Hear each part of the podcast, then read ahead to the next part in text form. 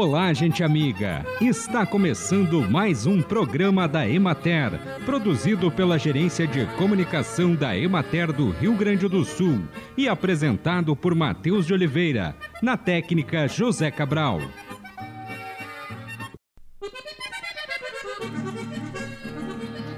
Em julho, agosto e setembro, o Rio Grande do Sul deve experimentar a intensificação do fenômeno El Ninho, atingindo um ponto mais forte no final do trimestre. Essa intensificação resultará em impacto direto no aumento das chuvas em todo o estado, com volumes acima da média em todas as regiões.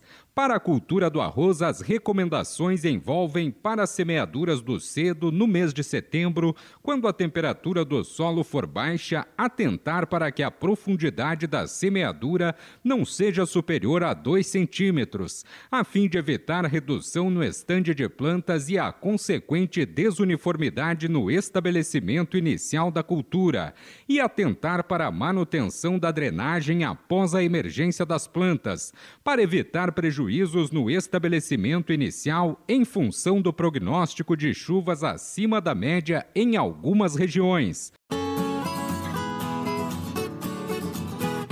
Acompanhe agora o panorama agropecuário. A cultura do trigo está em fase de implantação no Rio Grande do Sul. A semeadura ocorreu de maneira contínua no período de 3 a 6 de julho, aproveitando o menor teor de umidade do solo e antecipando as chuvas previstas para o dia 7, de modo a proporcionar condições favoráveis à germinação das sementes. Como resultado, a área semeada aumentou de 82% para 88% em relação à projeção de plantio. As lavouras continuam apresentando excelente germinação, emergência uniforme e rápido estabelecimento inicial. Contudo, devido à ocorrência de temperaturas mais elevadas do que o usual para o período, as plantas de trigo seguem em crescimento acelerado, caracterizado por folhas e colmos mais finos, o que tem ocasionado casos pontuais de tombamento de plantas nos locais onde houve sobreposição na semeadura.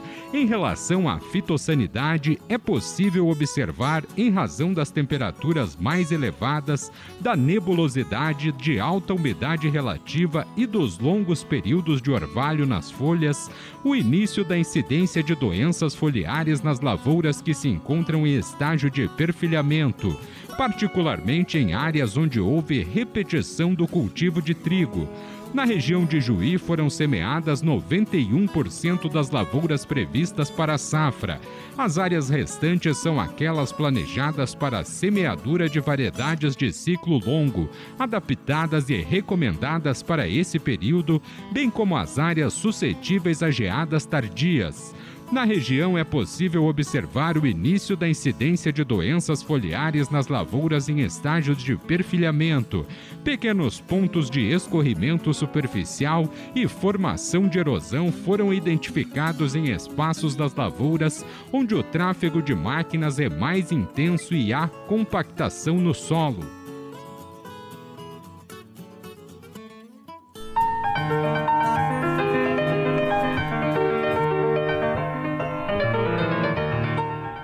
Governo federal divulgou recentemente o Plano Safra e, neste contexto, no programa de hoje, o extensionista Luiz Fernando Oliveira fala sobre os custos de produção das lavouras.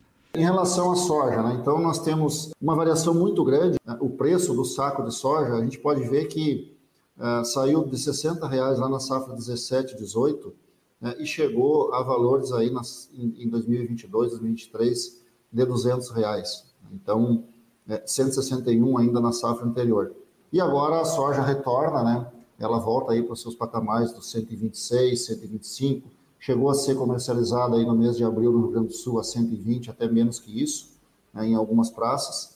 É, e agora, é, utilizando como referência o informativo conjuntural semanal da Emater, ela chegou aos 129, 130 reais em algumas praças, 126 em outras. Tá? Então, e o custo de produção ele varia em função disso, né? Nós colocamos o custo de produção em sacos por hectare, que é a moeda de troca que o produtor tem para fazer negócio, para gerir o seu negócio na propriedade. Então, nós vemos aí que ela vinha, ela vinha também, né, e continua numa queda de tendência, ok? É, na, é, saindo lá na safra 17, 18 de 40 sacos por hectare, né, chegando até 25 sacos na safra 21, 22, em função do preço, e aí retoma de novo o custo de produção na safra passada, na faixa dos 30 reais, e agora está em torno de 35 reais o custo de produção é, da lavoura de soja. Tá? Então, tem, tem esse componente. E por que, que se eleva né, esse valor do custo de produção em relação ao ano passado, se uma vez que os insumos baixaram de preço? É que o valor da saca também caiu. Né? Então, essa é a, a situação. Para não deixar o povo da pecuária descontente, né, nós vamos falar um pouco da pecuária de corte. Né? Aqui a gente utiliza como referência é, o quilos né, de, de, peso vivo por unidade animal por ano. A gente saiu aí em 2017 de um custo de 41, chegando a 70 quilos de boi né, é, de, de, peso vivo é, é em 2018, por conta de que o preço estava na faixa aí de cinco reais. Né? Então, no ano passado, em 2022, é, com uma valorização na faixa de 11 reais esse custo caiu e agora volta de novo né, aos, 60, aos 60 quilos de peso vivo, o custo de produção da bovinocultura de corte, porque o preço está na faixa dos R$ reais. Então, é, essa é a variação, é uma oscilação muito grande. Mesmo assim, a pecuária ainda apresenta uma estabilidade na nossa, na nossa análise, apresenta uma estabilidade melhor, melhor do que a cultura de grãos. Né? A gangorra não é tão violenta assim como a gente está observando é, em relação às culturas de grãos. É, o que, que, a gente tem visto, né, na, os analistas de mercado que fazem as leituras mais global referente à oferta e procura de grãos é, mundo afora, né, de que esse preço da soja tende a se manter, tá, por conta de que é, as negociações na bolsa de Chicago elas têm é, para mercado para venda futura têm circulado na faixa de próximo de 15 dólares não é? é? nos últimos nessa semana. Então, a expectativa é de que a soja ela não passe muito, né, dos 130 reais, que é o que está hoje daqui para frente. Então, não adianta a gente criar a falsa expectativa de que ela volte, né, a não ser que ocorra algum fenômeno muito específico, de que ela volte a esse patamar dos 200 reais aí que ela esteve, né, há um ano atrás. A expectativa é muito grande em relação à safra americana, né, que está com 90 dias de plantio mais ou menos, a lavoura, e agora os Estados Unidos está sendo afetado tanto na soja quanto no milho por uma condição de falta de chuvas, né? Havia uma previsão de chuvas que poderia melhorar a condição das lavouras, mas esses, esses fatores todos estão, confluindo aí para esse preço se manter nesses patamares, por enquanto, né, que a soja tem apresentado. O que, que a gente pode dizer para o produtor? Né? O que a gente pode observar é que a régua, né, para tornar a, a, a, atividade de produção de grãos viável, ela está cada vez mais alta, né? Ela vai exigir cada vez mais excelência do produtor. Então, ele vai ter que fazer exercícios, né? De compra de insumos, né? No, no momento mais estratégico, de venda do grão em momentos mais estratégicos, de ficar muito atento à movimentação de mercado para vender ou não vender a sua soja, ou fazer contrato futuro, né? Tudo isso, a soja e milho também, né? É, tudo isso tem que estar no horizonte do produtor. E um exercício muito importante é tentar reduzir os custos de produção utilizar as ferramentas que estão disponíveis. É, hoje, um tema muito emergente aí é o tema dos bioinsumos, que são, ferramentas, são ferramentas muito importantes para diminuir o custo da lavoura, aumentar a eficiência e aumentar a rentabilidade financeira no final da história.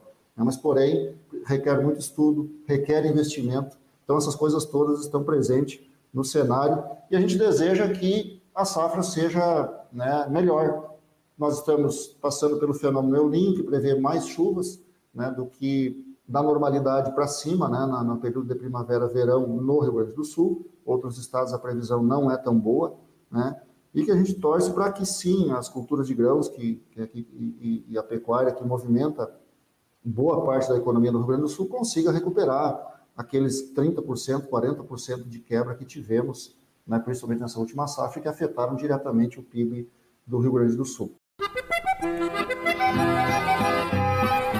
E assim encerramos mais um programa da Emater. Um bom dia a todos vocês e até amanhã neste mesmo horário.